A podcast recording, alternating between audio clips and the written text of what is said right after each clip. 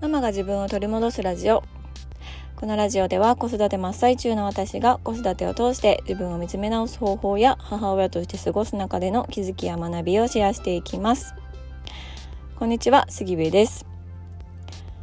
えー、我が家の末っ子にダンゴムシブームがやってまいりました。はい。あの上のお兄ちゃんお姉ちゃんの時にもねダンゴムシブームっていうのはあのはい大きなブームとなりあの過ぎ去っていったわけなんですけれども 末っ子にもその時期がやってきたようです。あの保育園のね園庭でダンゴムシを見つけてきましてで2匹ねこれを家に持って帰りたいっていう風に言うんですよ。うん、で私結構虫大丈夫なので、まあ、ダンゴムシも全然大丈夫なのでまあいいよって言ってねあのちっちゃな手のひらにねダンゴムシを2匹転がしながらあの保育園から帰ってたんですけどあのちょうど横断歩道の目の前でダンゴムシを1匹落としてしまいましてですね。であのアスファルトとダンゴムシが同じ色なんですよね。そう。だからもう本当に全然見つからなくって。でね横断歩道だから結構車の量も多いしあの信号は何回も変わるし私は保育園の荷物と自分の荷物であのね両腕はもうちょっとあの荷物だらけっていう状態になっているし本当にもうなんかこんなところでダンゴムシ探してる場合じゃないぞと私は思ってたんですけど、まあ、ただあのここでダンゴムシを探しておかないと横断歩道のど真ん中でイヤイヤが発生すると本当にそれこそ命の危険があるってことであの一生懸命2人でダンゴムシを探しました。うん、なんですけれどもダンゴムシ見つからずにですね、はい、あの結局泣いて帰るっていう羽目になってしまったんですけど。ただねまああのまだ1匹は残りの1匹は手の中にいたので、まあ、それを大事そうにね持って帰りました、うんまあ、持って帰る中でも車のチャイルドシートのところに「ダンゴムシ落ちちゃった」とかあのねなんか歩いて行っちゃうみたいなことでもう本当にダンゴムシに振り回された夕方だったんですけれども、はい、ただ家に持って帰るとね案の定ねあの一晩で死んでしまいまして、はい、ダンゴムシの死骸がテーブルにコロリンと転がっておりました。そうなのでダンゴムシは持って帰ってこない方がいいよっていうね話をしてたんですけど。そうしばらくダンゴムシブーム続きそうだなと思っております。はい、えー、そんなことでですねどんなことでって感じやけど。今日のテーマは「発達障害は治るって何なん?」というテーマでお話をしようと思います。でこれは、まあ、発達障害の話というか、まあ、そうでないお子さんをね育てられてる方にも共通する話かなと思うんですけど、まあ、昨日のエピソードで私が長々と話していた中でね、うんあのまあ、我が家の息子は横断歩道にね走り出していってしまったりとかすぐに他の子に手を出してしまって怪我をさせてしまったりとかもう本当にこう問題行動というのかな、うん、すごく大変で困らせられる場面が多かったっていう話をしてました。うん、で長男はね1歳半検診の時に発達障害のグレーゾーンかなっていうふうに言われましてまああの ADHD のグレーゾーンかなというようなことを言われたんですよね。うん、ただ結局あの診断名が出ることもなくあの診断されるわけでもなくあの、まあ、ずっと、まあ、様子を見る経過観察っていう感じだったんですね。うんまあ、途中で療育と呼ばれるような親子教室に通った通っていた時期もあったりとかしたんですけれども、まあ、結局ね小学校に上がるタイミングで定期的なその検診っていうのもあの不要になったので、まあ、今はねあの、まあ、困ったことがあればその都度、まあ、担任の先生とかに相談するっていうぐらいになりました。ただそこまで今のところね困ったことっていうのは出てきてないので、うん。あのまあ、これからもねそういう性質は少なからずは持ちながらそれをこう生かしていけるような、うん、あの人生にしてほしいなと私自身は思っているところなんですね。うんまあとは言いましてもですね、まあ、昨日も少し話してたんですけどめちゃくちゃ大変でした。うん、でこれってねあの誤解を恐れずに言いたいんですけど子育てって基本的にほんまにみんなめちゃくちゃ大変だと思うんですよもう本当に大変だと思うんですよね。うん、なんですけどその発達障害と呼ばれるお子さんを育ててらっしゃるお父さんお母さんとかあとはまあグレーゾーン、うん、と呼ばれるお子さんを育ててらっしゃるお父さんお母さんっていうところのその子育ての大変さっていうのはちょっとこう非じゃないかなって思うところがあるんですよね。うん、そうなんかあのー、いやいやみんな大変なんやでっていうのはすごくわかるんですけどその大変なんて言うんですかね大変だっていうその内容が違うというか、うん、かなっていうのを、まあ、私はあの経験して思うんですよね。うん、で私は長男が1人目の子供で初めての子育てだったので、まあ、子育てとはこういうものだ子供っていうのはこういうものだって思ってたんですよ。うん。あの車がビュンビュン走っている道にあの子供っていうのは飛び出したがるものだ。おもちゃが欲しかったらあの顔面を握りつぶして怒りを表現するものだみたいな感じでね思ってたんですよね。ただあれそれちょっと違うかもしれないぞって思ったのは長女が生まれてからでした。うん、で長女はねあの抱っこしてものけぞらないしちゃんと「ママ」って言ってママに寄ってきてくれるし手つなごって言ったら手つないでくれるし車がビュンビュン走るところではきちんとあの、ままあ、普通にですけど手つないで歩いてくれたんですよね。うん、なんかそれが私としては衝撃であこんな子供もいるんやっていうほんまに2人とも私の中から出てきたんかなみたいなねあの感覚に襲われました、うん、だから今でも覚えてるんですけどあの初めて長女が私と手をつないでくれた日の写真っていうのがあって、うん、それって私長女が子育て2人目なのに手をつないで穏やかに歩いたのが人生初めてだったんですよね、うん、我が子と。もう長男が本当に手をつないでくれない子だったので、うん、だからねなんかあやっぱりその性質の違いってあるなっていうのを思ったんですよ。だからといって長女の子育てがめっちゃ楽やったかっていうと全然そんなことはなくってね、うん、長女は長女ですごく大変なこともあってまあなんやったら今は長女の方が あの長女に対しての悩みの方が多いっていうぐらいではあるんですけど、うん、ただそのこう肉体的なあの疲労感とかは全然違うなっていうのを感じてました。うん、でまあちょっとあの昨日ね少しあの私の我が子の,、うん、小さい頃の話をしたことが昨日おとといか、うん、あの反響が大きかったのでまたちょっとその時のことを思い出したのでね話したいと思うんですけど、うん、あの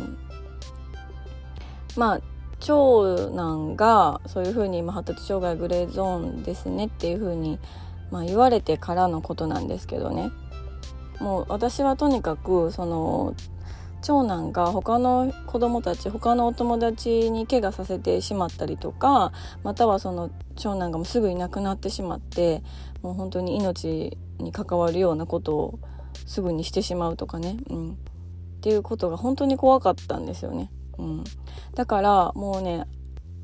あの長男から離れて見守るなんてことはできなかったんですよ。うん、なんですけどあのずっとずっと旦那さんには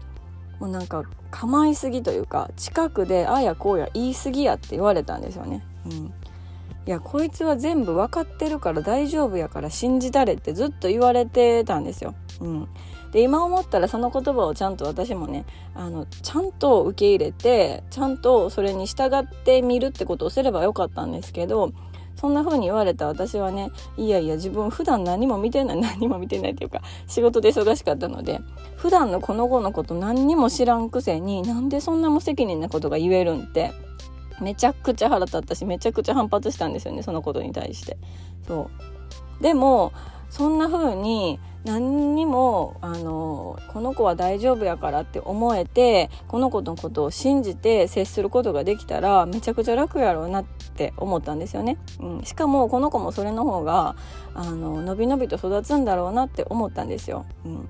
で一回ね私がそれをやってみようと思ったことがあってこの子は大丈夫だからって信じてみようって思ったことがあったんですよね。うん、で私はあの長女を抱っこ紐でずっと抱っこしていたのであの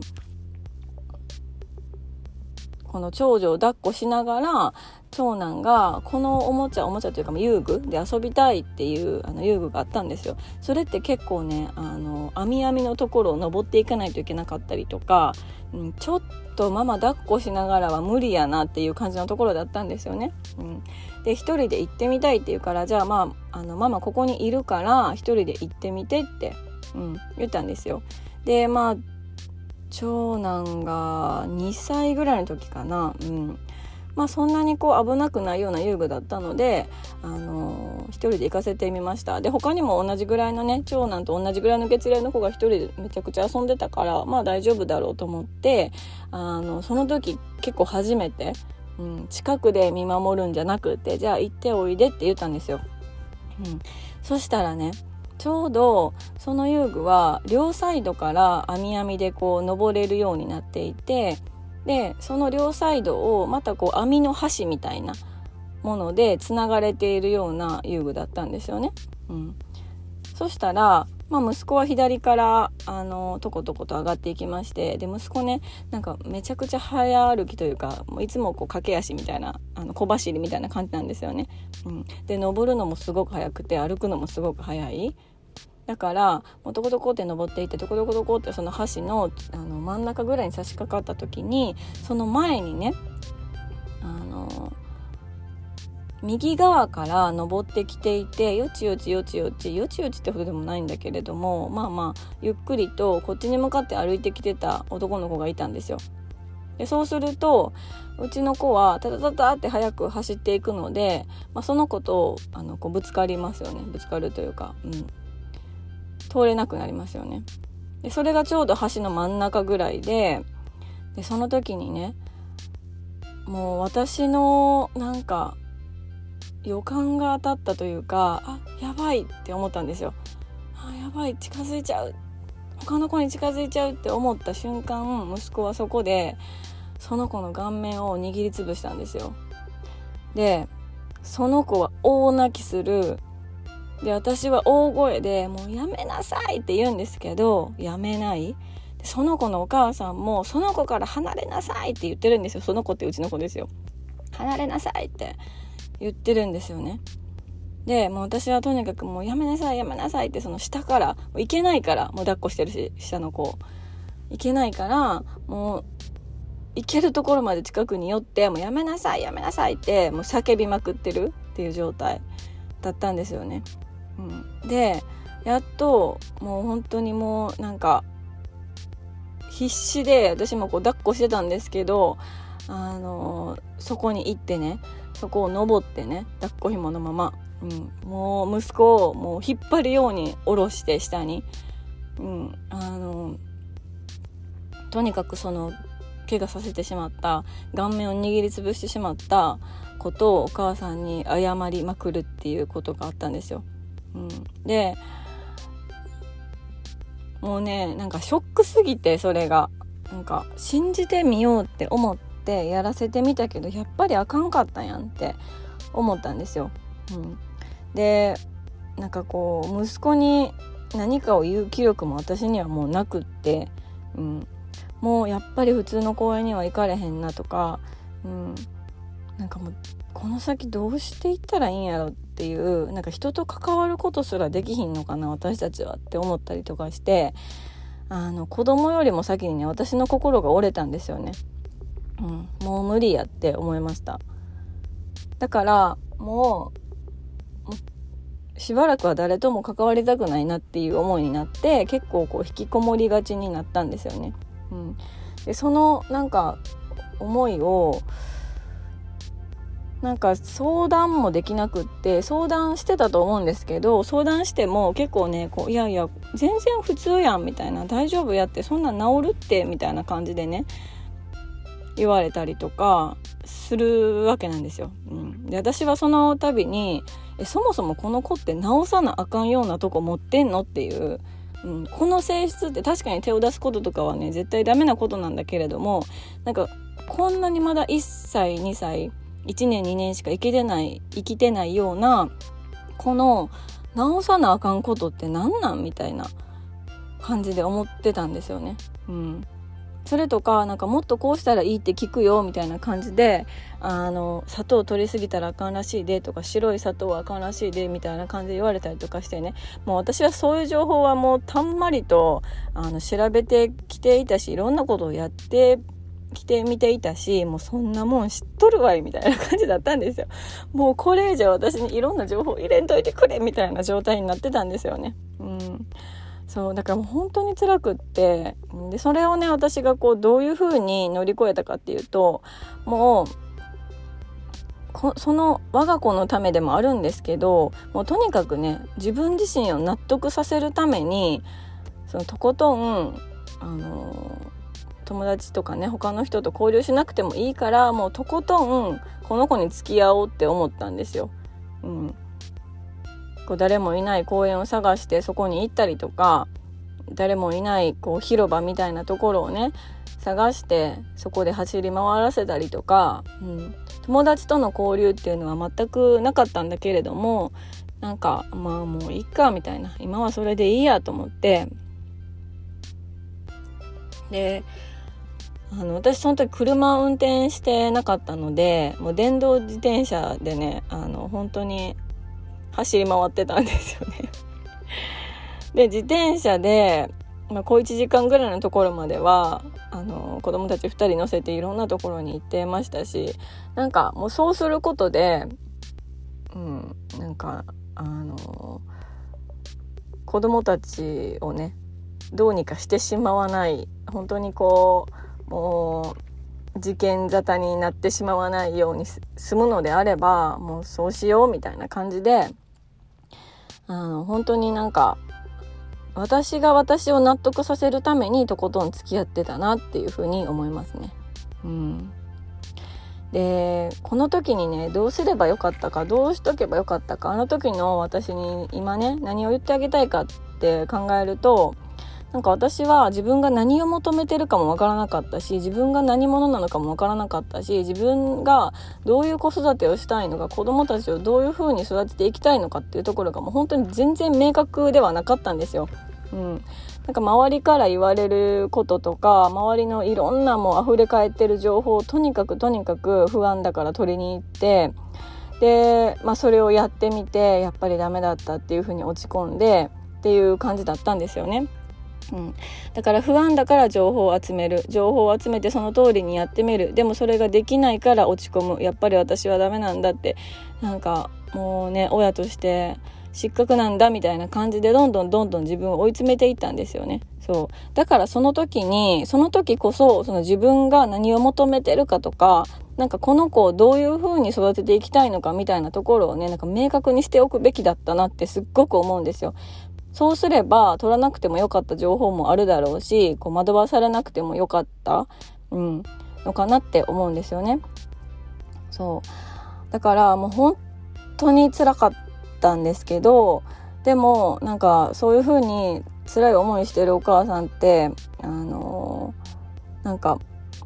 表に出ていないだけでたくさんいるんじゃないかなって思うんですよ。今振り返るとあの時はこんな思ってんの私だけやって思ってたんですけど、うん、こうやってあの発信活動をしているとそういう声をねあのいただいたりとかメッセージをいただいたりとかするのであなんか私だけじゃなかったんやなって思うし今現在もそういう風にねあの悩まれてるお母さんって実はたくさんいるんだなっていうのを感じて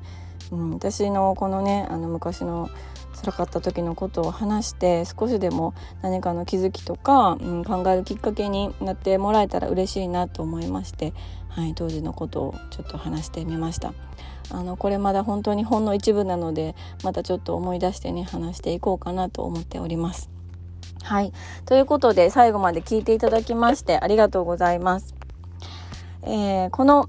ポッドキャストのご意見ご感想あなたのエピソードなどなどありましたら、えー、私の LINE 公式アカウントにメッセージをいただけましたら嬉しいです。今日もあの張り切って20分も話してしまいました。はい。えー、今日のテーマは発達障害は治るって何なんというテーマでお話をしました。では今日も素敵な一日になることを願っております。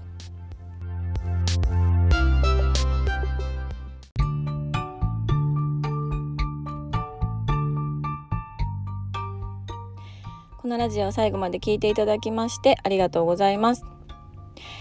えー、今日は一つお知らせがあります